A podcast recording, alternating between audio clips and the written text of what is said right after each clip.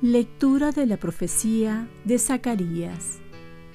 En aquellos días vino la palabra del Señor del universo diciendo, Así dice el Señor del universo, siento gran celo por Sión y ardo de pasión por ella.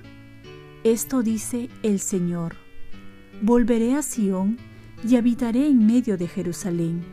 Jerusalén se llamará ciudad fiel y el monte del Señor del universo, monte santo. Esto dice el Señor del universo. De nuevo se sentarán en las calles de Jerusalén ancianos y ancianas, hombres que de viejos se apoyan en bastones, pues su vida será muy larga. Las calles de Jerusalén se llenarán de niños y niñas que jugarán en ellas. Esto dice el Señor del universo. Y si al resto de este pueblo le parece imposible que suceda esto en aquellos días, será también imposible para mí, oráculo del Señor del universo. Esto dice el Señor del universo. Aquí estoy yo para salvar a mi pueblo de oriente a occidente, y los traeré para que habiten en medio de Jerusalén. Ellos serán mi pueblo, y yo seré su Dios con verdad y con justicia. Palabra de Dios. Salmo responsorial. El Señor reconstruyó Sión y apareció en su gloria. Los gentiles temerán tu nombre, los reyes del mundo tu gloria, cuando el Señor reconstruya Sión y aparezca en su gloria y se vuelva a las súplicas de los indefensos y no desprecie sus peticiones. El Señor reconstruyó Sión y apareció en su gloria.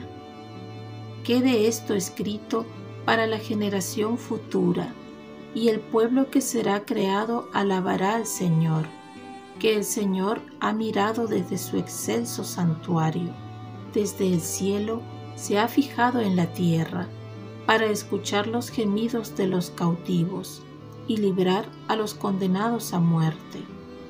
El Señor reconstruyó Sión y apareció en su gloria. Los hijos de tus siervos vivirán seguros, su linaje durará en tu presencia, para anunciar en Sión el nombre del Señor y su alabanza en Jerusalén, cuando se reúnan unánimes los pueblos y los reyes para dar culto al Señor. El Señor reconstruyó Sión y apareció en su gloria. Lectura del Santo Evangelio según San Lucas. En aquel tiempo, los discípulos se pusieron a discutir en quién era el más importante. Jesús, conociendo los pensamientos de sus corazones, Tomó de la mano a un niño, lo puso a su lado y les dijo, El que acoge a este niño en mi nombre me acoge a mí, y el que me acoge a mí acoge al que me ha enviado, porque el más pequeño de ustedes es el más importante.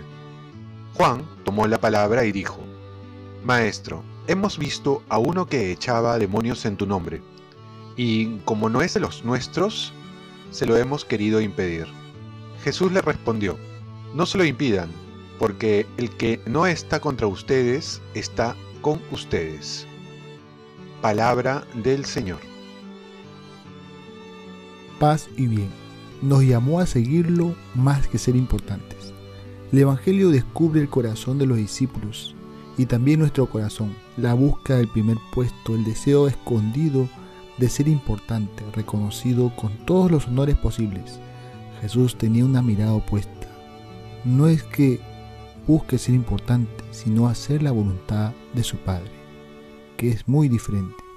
Mientras nosotros buscamos el primer puesto, Jesús vino a ocupar el último puesto.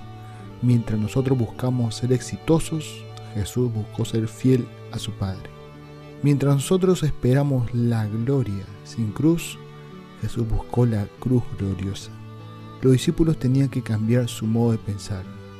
Es lo que también nos pide a nosotros. Debemos descubrir nuestras intenciones más profundas para purificarlas, qué es lo que nos mueve en realidad y buscar la gloria de Dios más que nuestra gloria y nuestro amor propio.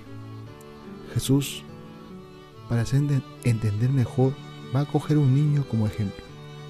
Va a decir, el más pequeño de ustedes es el más importante.